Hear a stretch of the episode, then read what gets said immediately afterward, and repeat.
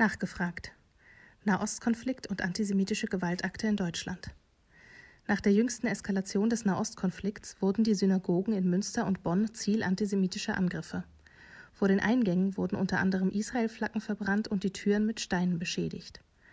Zu den zunehmenden antisemitischen Gewaltakten in Deutschland im Kontext des Nahostkonflikts haben wir für den Nachgefragt-Podcast Meron Mendel unseren Direktor der Bildungsstätte Anne Frank befragt. Nach der jüngsten Eskalation im Nahostkonflikt wurden in dieser Woche Synagogen in Bonn und Münster angegriffen. Die TäterInnen wollten mit dem Verbrennen von Israel-Flaggen und der Beschädigung von Synagogen ihre Kritik an der Politik des Staats Israel ausdrücken.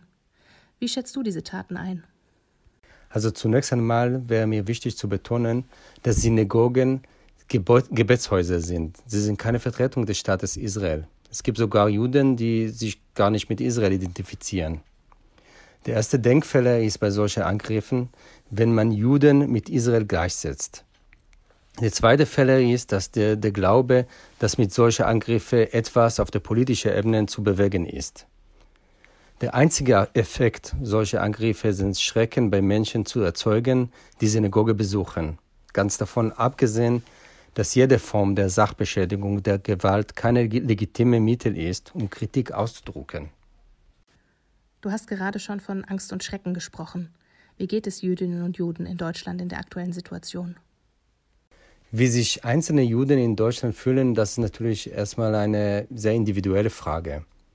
Aber grundsätzlich kann ich sagen, dass der Nahostkonflikt immer schon Auswirkungen auf das Leben von Juden in Deutschland hat.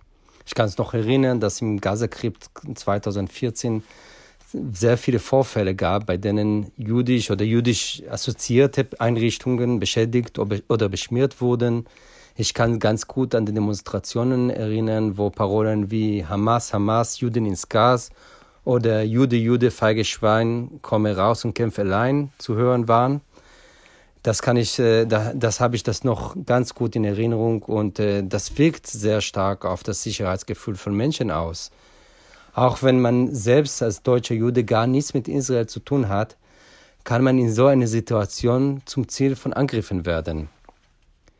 Ganz davon abgesehen haben tatsächlich viele jüdische deutsche Familienangehörige in Israel, sie denken an sie, sie fühlen, sie fühlen mit und machen sich natürlich sehr viele Sorgen. Der Nahostkonflikt erhitzt auch in Deutschland die Gemüter. Social Media brodelt, die Meinungen sind extrem polarisiert. Wie kann ich mich deiner Meinung nach sinnvoll solidarisieren, wenn ich mit einer der beiden Konfliktparteien sympathisiere?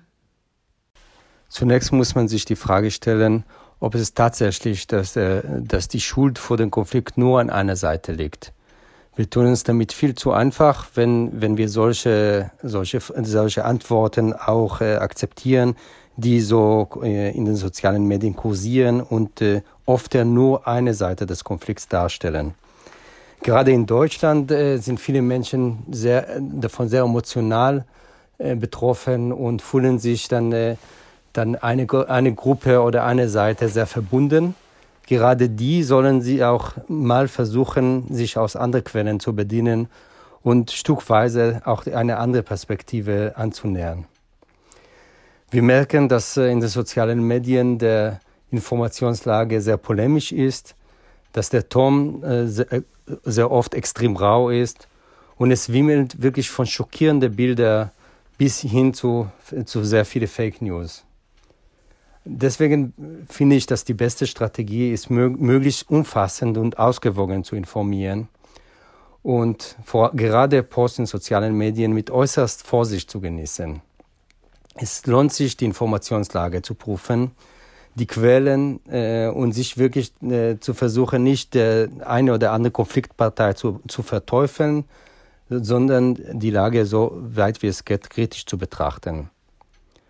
Eine Haltung, die die Situation beider Konfliktparteien zumindest im Ansätzen nachvollziehen, nachvollziehen kann und auch die Geschichte der Situation vor Ort auch versteht, ist langfristig viel besser als, äh, als eine einseitige Perspektive, Ganz geschweige davon, dass äh, jegliche Form von Gewalt und Sachbe Sachbeschädigung nicht akzeptabel ist.